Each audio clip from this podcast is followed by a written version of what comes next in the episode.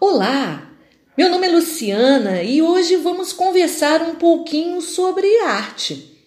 Esse é o podcast número 10 do segundo bimestre do módulo 3 do ensino fundamental das unidades escolares da DIESP. Aula número 5: A língua do corpo.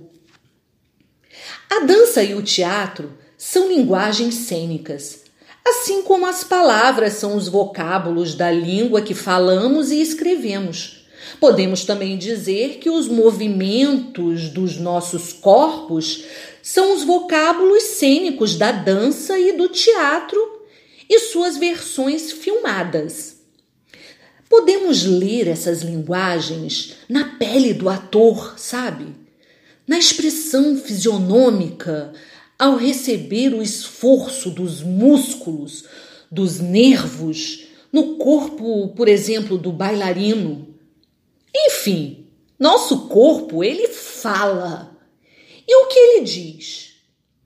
Em nossos gestos, falamos por linguagens não verbal.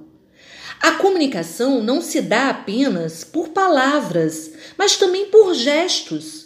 Gestos expressivos que mostram se estamos felizes, tristes, furiosos ou em estado de euforia.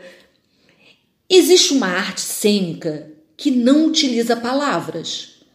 O foco é o movimento. Por exemplo, o mímico.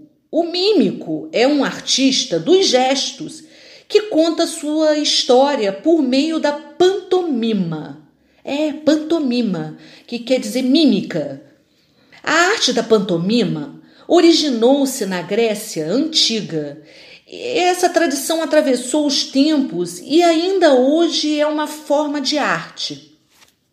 Às vezes é possível vermos nas ruas mímicos com máscaras ou rosto e corpos né, completamente maquiados, expressando-se muitas vezes até mesmo com as mãos, com as luvas, utilizando da linguagem não verbal, ou seja, a dos gestos.